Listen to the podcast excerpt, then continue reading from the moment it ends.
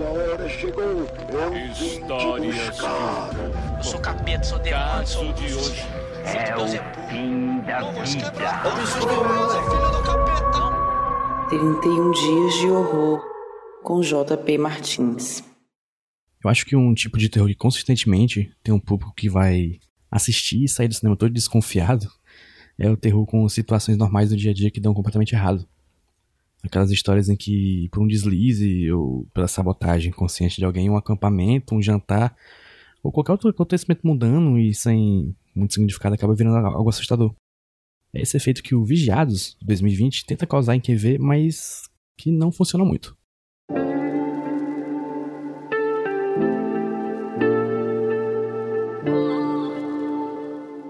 Ele conta a história de dois casais de amigos que vão alugar uma casa para passar um fim de semana de boinha, tranquilinhos, como muita gente faz aí.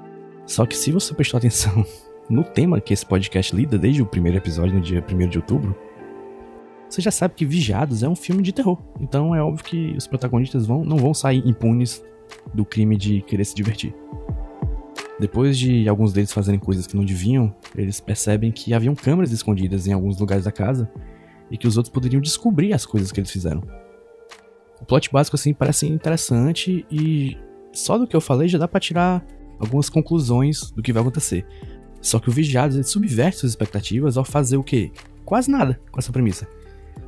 Ter câmeras escondidas pela casa abre um leque de possibilidades de maneiras com que a pessoa que está observando aquilo tudo possa chantagear ou manipular de alguma maneira os habitantes atuais da casa, né? E abre possibilidades também até de quem poderia ser essa pessoa que está gravando, quais são seus motivos. Só que o filme constrói essas situações muito lentamente. E não dá muito tempo nem de usar as câmeras com outros personagens. O que o, o filme faz ali no, no, final é só uma amostra do que outro filme melhor faria 30 minutos antes para começar a parte mais interessante. A conclusão da história, em que finalmente alguma coisa acontece e, spoiler, pessoas morrem, é uma grande brochada filmada, um vislumbre de um filme de terror mais afetivo. É até meio triste.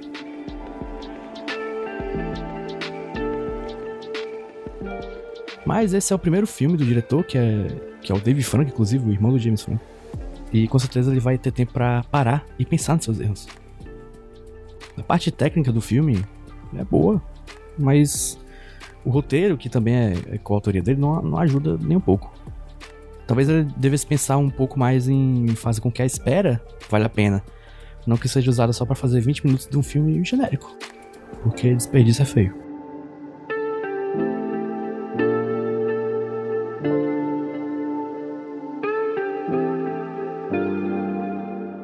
Sou JP Martins e eu decidi que em outubro eu ia ver um filme de terror por dia e também fazer um desenho para cada filme desses.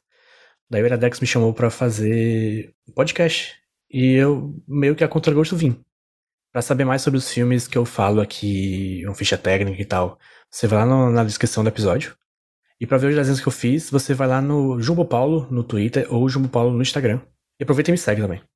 Também segue o podcast nos agregadores, Dá cinco estrelas, sei lá qual opção tem lá para você.